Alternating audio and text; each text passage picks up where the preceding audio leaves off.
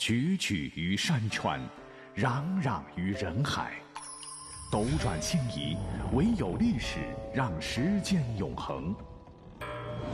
由喜马拉雅联合大历史独家推出探秘类节目《历史未解之谜全记录》，欢迎收听。熟读《三国演义》的朋友应该知道，全书的最后。作者用回溯般的文字为三国做了一个让人回味感慨的总结：孙坚、孙策起江左，袁绍、袁术兴河梁，刘焉父子聚巴蜀，刘表军旅屯荆襄，张燕、张鲁霸南郑，马腾、韩遂守西凉，陶谦、张绣、公孙瓒各逞雄才战一方。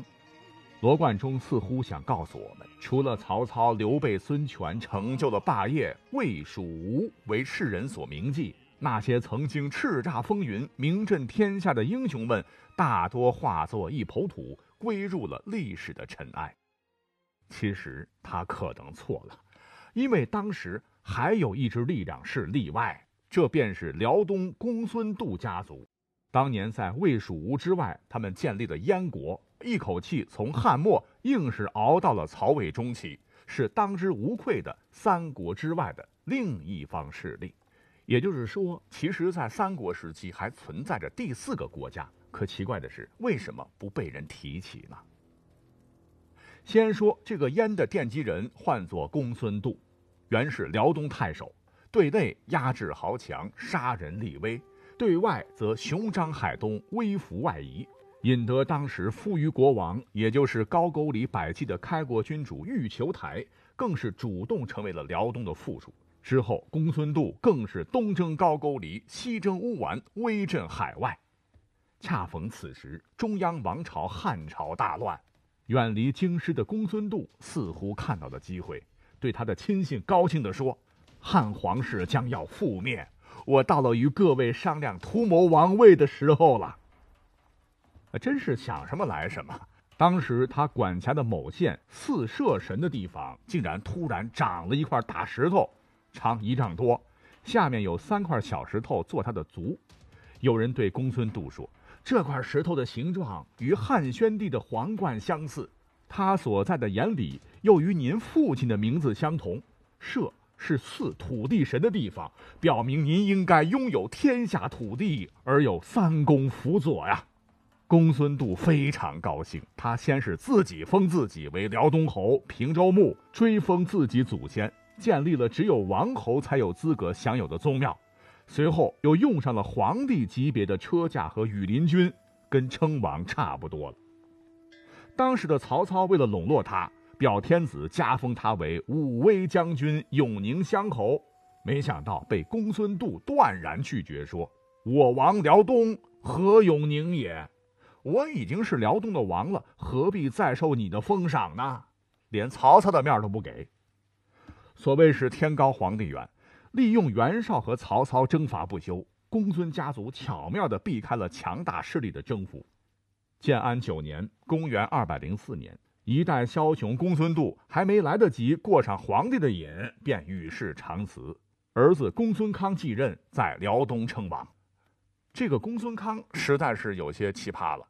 曾经一度想主动攻击曹操，参与到中原争霸，后来因为大臣的劝说才作罢。此时，东汉末年三大战役之一的官渡之战打响，袁绍惨败身死，曹操率军千里奔袭，又将乌桓打败，藏匿在乌桓的袁氏兄弟便投奔到了公孙康那里。此时，有人劝说曹操趁机把公孙家的辽东灭了，而曹操没有同意。等着吧，哈！公孙康一定会将袁氏兄弟头颅奉上的。果不其然，全都被曹操说中了。袁氏兄弟俩的头颅被献于曹操。啊，这次服软了，公孙家欣然接受了曹操封康襄平侯、拜左将军的嘉奖。随后，曹操忙于征讨荆州，再也没有功夫关注东北边疆的公孙家。公孙家由此走上了顶峰。因为被曹操阻隔住，哎，中原是没有办法了。公孙家便开始向朝鲜半岛用兵，大破高句丽，获得很多土地和人口。辽东实力是越来越强。公孙康死后，弟弟公孙恭继位，可不久呢，又被公孙康的儿子公孙渊夺去了位置。公孙渊上任以后呢，虽然辽东已经是一个独立国家，但公孙渊并不满足于此，他决定和曹魏划清界限，自立为燕王。并表示示好东吴，疏远魏国。孙权当时不顾举朝反对，派遣太常、张弥以及一万多士兵，携带着大量珠宝，走海路赶往辽东。可结果你猜怎么着？公孙渊这家伙是个神人啊！他想得到孙权的外援，等孙权答应封赏到来，又害怕魏国征讨。一不做二不休，干脆杀了吴国使臣，将张弥首级传给洛阳，把吴国送来的财宝辎重全吞了。孙权莫名其妙地损失了几名重臣、一万多士兵，外加无数金银财宝，气得差点是率军亲征。在群臣劝阻之下，才没成行。后来因为一点小事儿，燕国国王公孙渊自信心爆棚，豪横。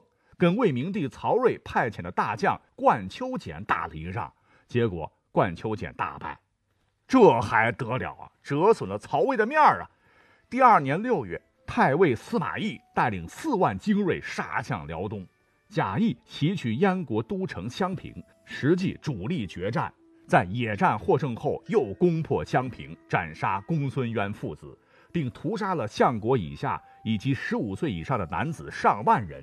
燕国灭亡，但不能不说，他的生存时间比蜀国还要长，长达六年。可奇怪的是，历史上为什么称三国而没有称四国，把燕算进来呢？其实啊，燕是一个名义上的国家，没错，但它在其他三家面前，充其量也是一个小小的诸侯罢了，实力太弱啊，就相当于三头狮子在相互搏斗，旁边有一只小猫也想要进去插一腿。那能有资格吗？